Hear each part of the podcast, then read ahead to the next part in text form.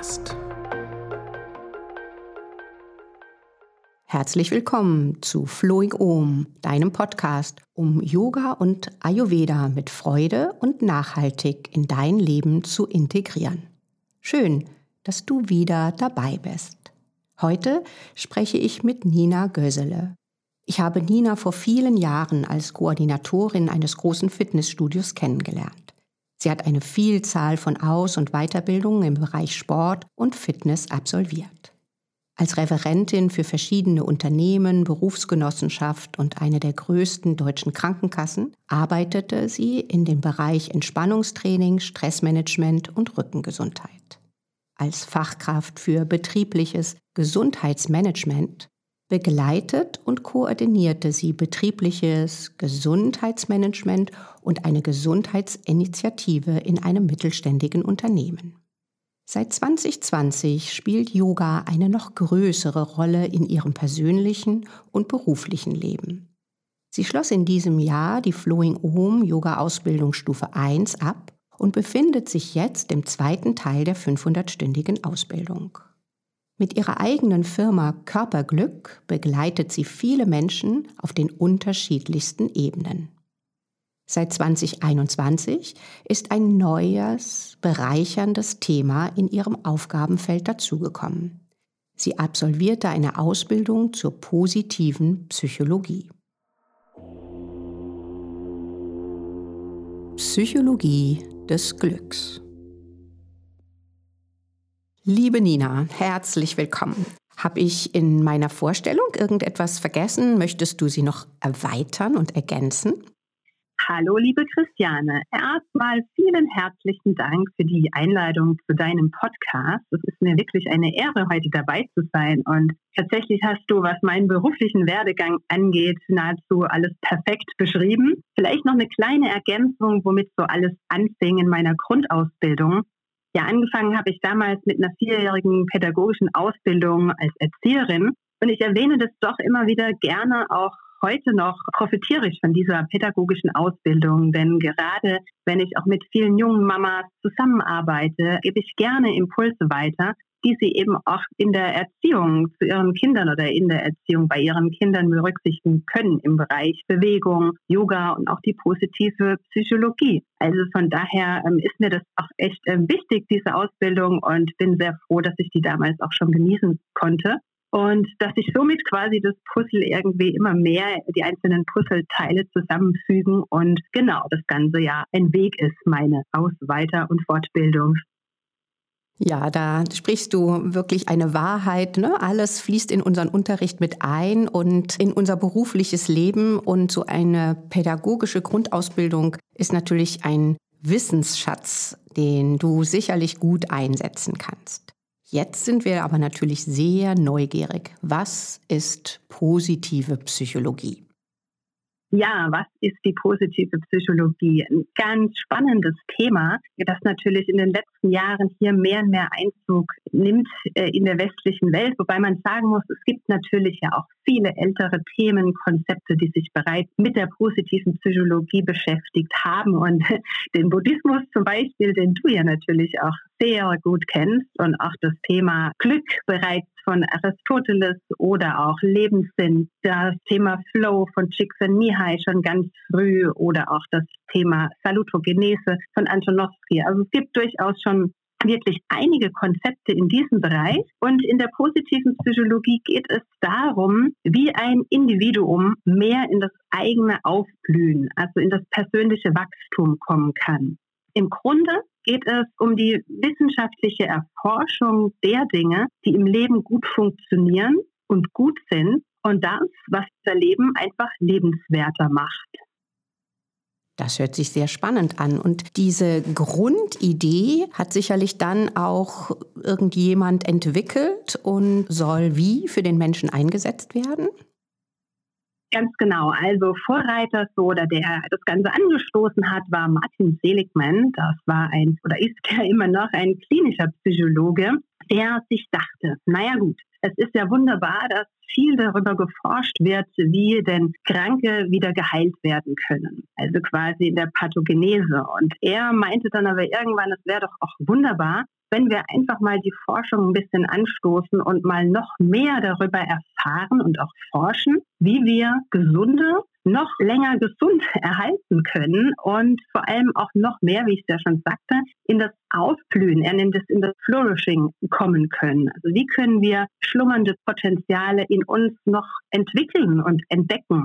geht darum, ähm, in das eigene Flourishing zu kommen. Also das heißt, subjektive Wohlbefinden, psychische Leistungsfähigkeit und auch das persönliche Wachstum. Also was alltagssprachlich so mit dem Thema Glück bezeichnet wird. Und es geht aber definitiv in der positiven Psychologie nicht darum, mit der rosa-roten Brille durchs Leben zu laufen und jeden Tag nur fröhlich durchs Leben zu tanzen. Es geht vielmehr darum, die Herausforderungen im Leben einfach auch anzunehmen. Also wirklich auch erstmal anzunehmen und zu akzeptieren, dass das Leben Höhen und Tiefen mit sich bringt. Und John Kabat-Zinn, ein Meditationslehrer und auch ein anerkannter Forscher, der spricht von Full Catastrophe Living, also annehmen, was gerade ist. Und er beschreibt es auch, finde ich, in einer schönen Metapher. Du kannst die Wellen nicht aufhalten, aber du kannst lernen, auf ihnen zu surfen. Und die positive Psychologie, die bietet uns eben auch wie der Yoga natürlich Strategien, die uns darin unterstützen, unsere Gesundheit zu erhalten und zu stabilisieren, um immer wieder neue Lösungswege zu finden, um eben auch in herausfordernden Situationen resilient oder einfach gewappnet zu sein, um diese zu durchlaufen und daraus auch immer wieder Erkenntnisse mitzunehmen. Und die positive Psychologie baut ja auf so einem Säulenprinzip auf. Also es ist eine genaue Struktur, wie wir in diese neue Sichtweise kommen können. Könntest du das uns erklären? Genau, also Martin Seligmann, der spricht von dem Permalit-Modell. Und das heißt, die Erkenntnisse der positiven Psychologie in einen Rahmen gebracht. Und ich finde dieses Modell auch sehr anschaulich, weil man sich so aus jeder Säule immer wieder das Passende rausnehmen kann oder das Ganze einfach dann mal noch ein bisschen äh, strukturierter betrachten kann. Und zwar positive Emotionen. Barbara Fredrickson hat darüber geforscht und sich auf zehn Emotionen festgelegt. Ich nenne jetzt mal nur so ein paar, die vielleicht ganz interessant sind. Also das ist die Dankbarkeit, das ist die Hoffnung, der Stolz, die Freude, die Inspiration. Und da geht es darum, diese positiven Emotionen in unserem Alltag zu kultivieren und vor allem auch tatsächlich wahrzunehmen, wenn wir die erleben im Hier und Jetzt oder uns auch gern mal an Situationen erinnern, wenn wir in einer positiven Emotion waren und die dann auch über die Erinnerungen wieder aufblühen lassen oder auch mal in die Vorfreude kommen und ein Ereignis planen, in dem wir dann einmal positive Emotionen erleben möchten. Also das ist so grob diese Säule. Dann geht es um die Säule Engagement. Da liegt das Thema drin, Potenziale zu entwickeln. Also einfach auch den stärkenorientierten Ansatz. Das heißt, welche Stärken trage ich in mir? Welche Stärken schlummern in mir, die entwickelt werden können, die noch mehr ins Aufblühen kommen? Also wie komme ich auch in einen Flow und in ein Wachstum, das zu mir passt? Also auch passt mein Kontext, in dem ich lebe, zu meinen Stärken. Und das ist auch ein ganz spannendes, interessantes Thema. Weg vom defizitorientierten Denken hin wirklich zum Stärkenansatz.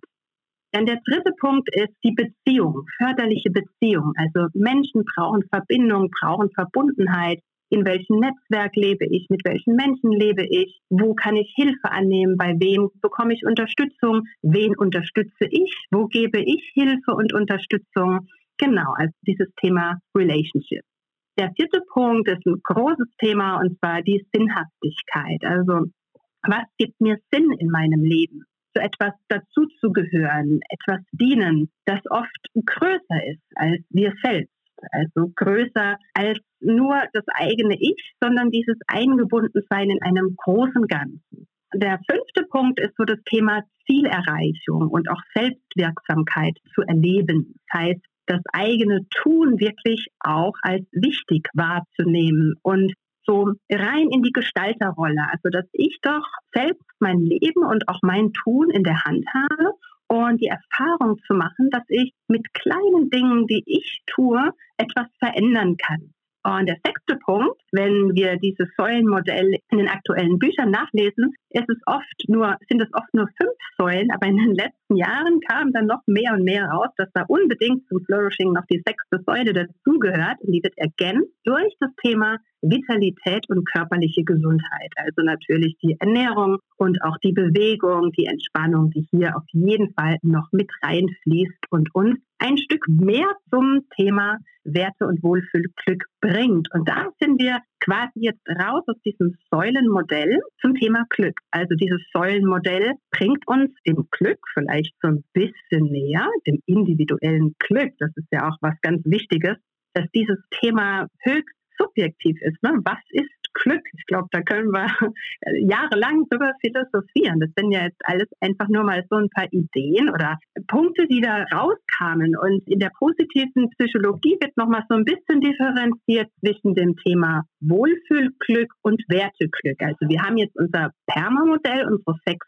Säulen. Und daraus da kann man nochmal sagen, okay, zum einen sprechen wir über das Thema Wohlfühlglück. Und Wohlfühlglück ist einfach so die Magie der positiven Gefühle. Vorhin war ich ja das so schon ein bisschen drin in diesen positiven Emotionen, einfach Tätigkeiten auszuführen, die uns gut tun.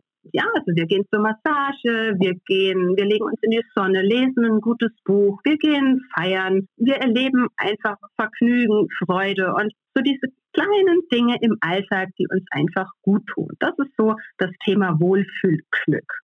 Und auf der anderen Seite oder ergänzend spricht man noch vom Thema Werteglück. Und das Werteglück ist vielleicht ein bisschen hm, anstrengender zu erreichen, braucht ein bisschen mehr.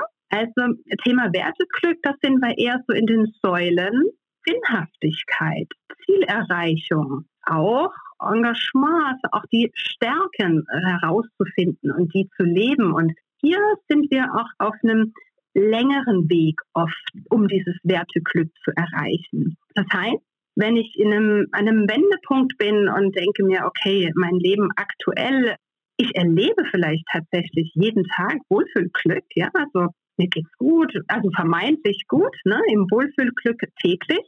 Aber doch habe ich so eine innere Unzufriedenheit und merke, irgendwas ist doch nicht so im Fluss, irgendwo holpert irgendwie spüre ich eine Unzufriedenheit. Und dann könnte ich mir noch, noch mal dieses Thema Werteglück anschauen und Fragen stellen, wie eben schon genannt. Ja, also erkenne ich den Sinn in meinem Leben? Und hier, wenn ich in diesem Prozess bin, ja, kann es natürlich auch sein, dass ich Tage erlebe, wenn ich in einer Wandlungsphase bin, in denen ich kein Wohlfühlglück erlebe. Ja, also es hängt nicht immer unmittelbar zusammen.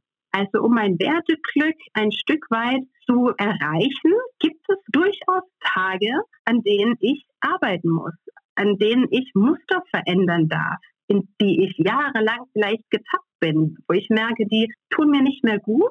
Und um die zu verändern, braucht es Mut, braucht es Geduld und auch Durchhaltevermögen. Aber um damit dann eben langfristig dem Werteglück ein Stück weit näher zu kommen.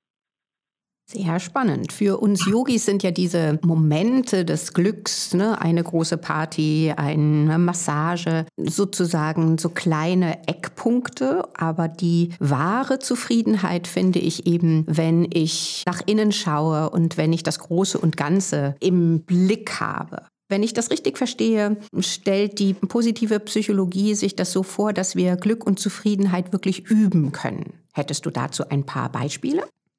Absolut, Christiane. Genau. Also wie du sagst, ein Weg ne, und eine Übung. Und vielleicht noch mal ganz kurz dazu auch etwas gesagt. Also es ist ja im Grunde die innere Einstellung, an der ich erstmal üben darf und dass ich trainieren darf, Dinge anders zu sehen. Also das heißt, wenn wir vielleicht nochmal bei den positiven Emotionen, wobei wir da ja im, im Wohlfühlglück sind, aber ich würde da jetzt ganz gern mal mit anfangen, denn Barbara Fredrickson beschreibt zum Beispiel auch ihre Broken and Build Theorie.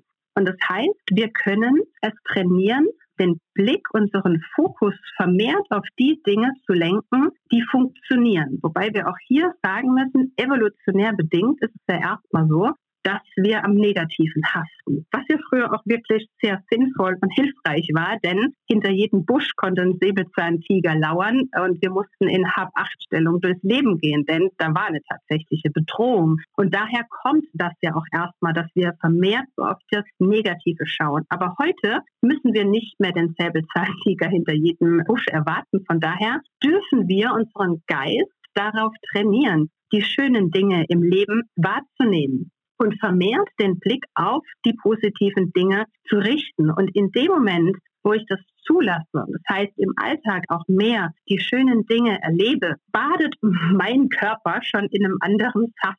Ja, also tatsächlich werden dadurch andere Hormone ausgeschüttet. Jeder kennt die Stresshormone, die bei Achtung, Gefahr sofort produziert werden im Körper, also Adrenalin und Cortisol. Und in dem Moment, wo ich einfach, wie gesagt, bewusster diese positiven Momente erlebe, werden Glückshormone ausgeschüttet und somit eben auch mein Körper besser schon oder gesünder erhalten.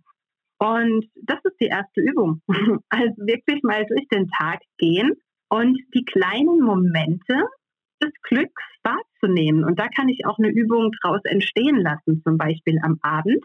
Einfach mal drei Dinge aufschreiben, eben am Abend, so genau von den Dingen, die ich jetzt eben erzählt habe, das Vögelchen oder auch, dass ich jemand Hilfe angeboten habe, dass ich eben selbst etwas auch dafür getan habe, dass ein schöner Moment entstanden ist. Also da kann ich die Übung fortführen. Ich kann aufschreiben, was ist heute gut gelaufen, was war schön und als nächsten Punkt auch, was habe ich dazu beigetragen? Was dann auch wieder zu dem Thema Selbstwirksamkeit beiträgt. Also zu diesem Punkt, ähm, ich kann aktiv etwas tun, dass ich mehr schöne Momente im Leben erlebe. Das wäre eine Übung. Und eine andere kleine Übung wäre zum Beispiel Freude schenken. Also vielleicht auch einmal täglich oder am Anfang zwei, dreimal die Woche wenn ich es nicht eh schon tue, mir bewusst Ideen überlege, wie ich Freude verschenken kann, Überraschungsmomente verschenken kann.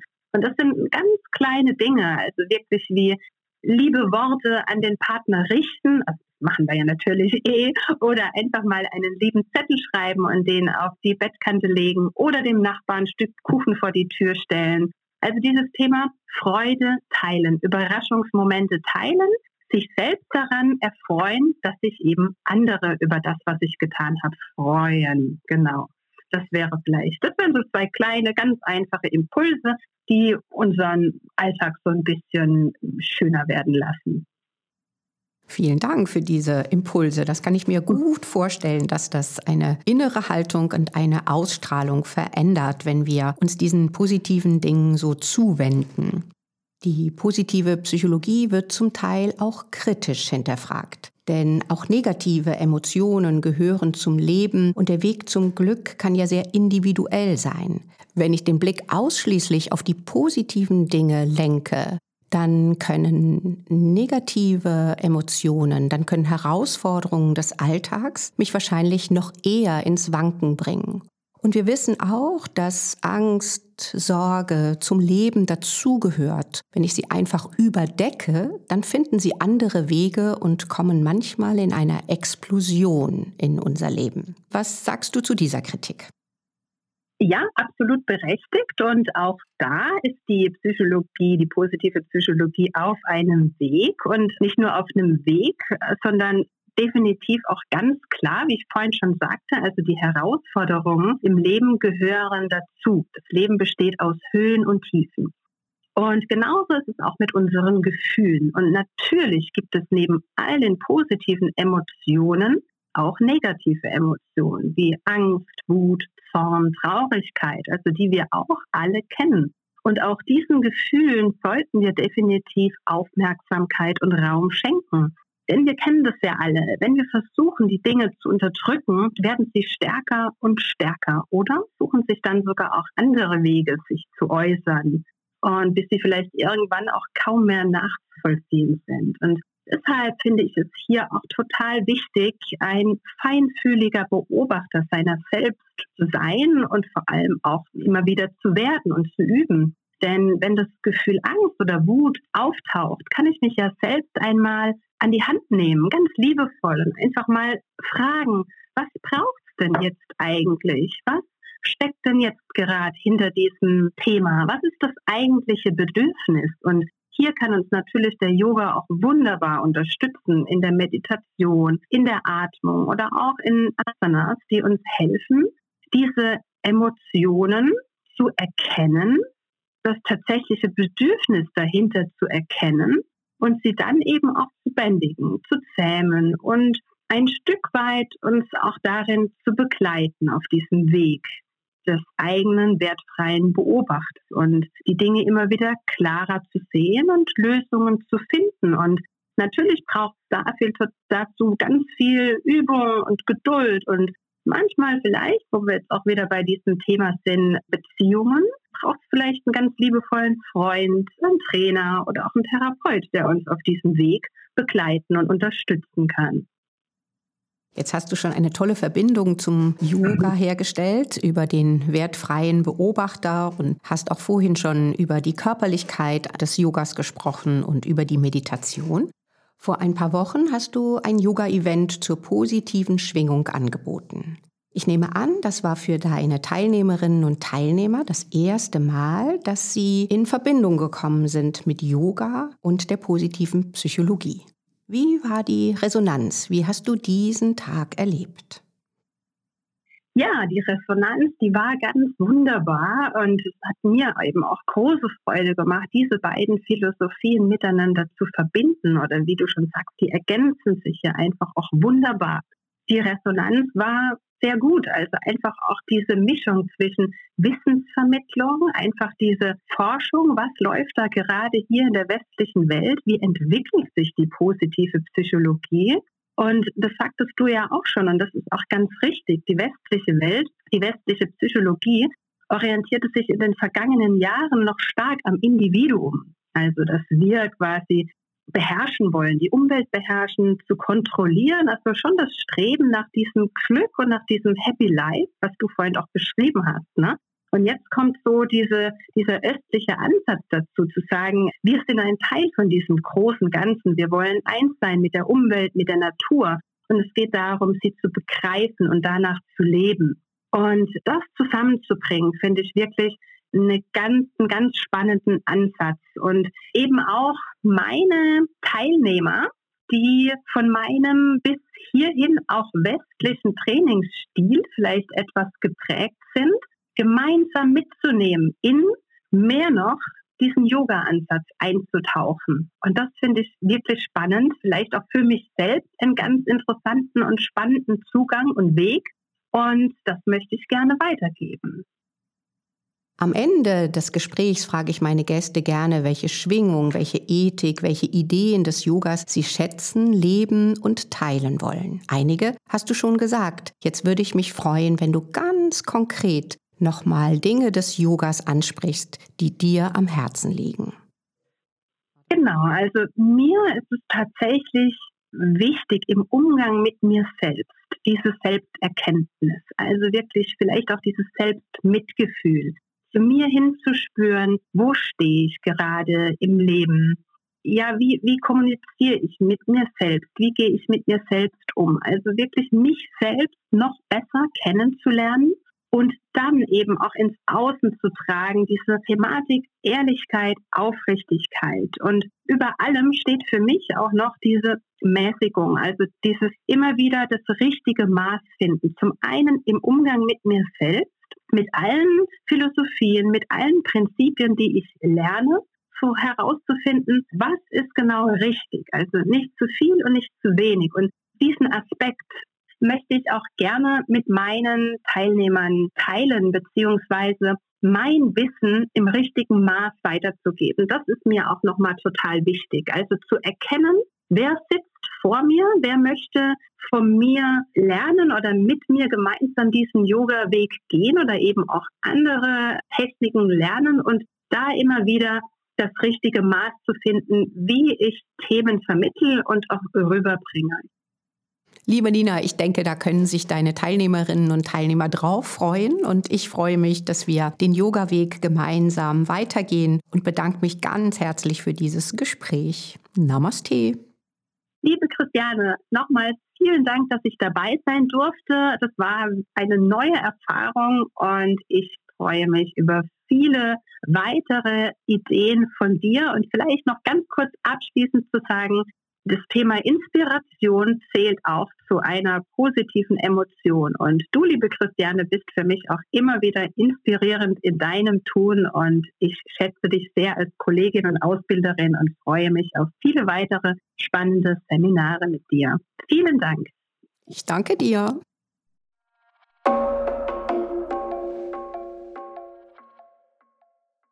Ich danke nochmal von ganzem Herzen Nina, dass sie hier war und mit uns ihre Sichtweise und ihr Wissen geteilt hat. Und freue mich, wenn du nächstes Mal wieder dabei bist bei Flowing Om, deinem Podcast für Yoga und Ayurveda. Namaste, Christiane.